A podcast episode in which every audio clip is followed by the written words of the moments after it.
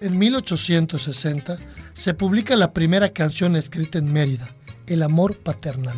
con versos de Apolinar García y García, natural de Chancenote, y música del pianista José Dolores Sierra, originario de Jalachó, Yucatán.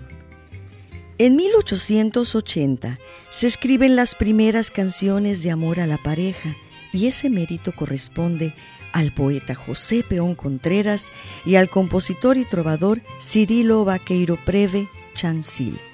con la modalidad de que en la segunda parte de ellas Chancil usa los géneros de danza y guaracha respectivamente.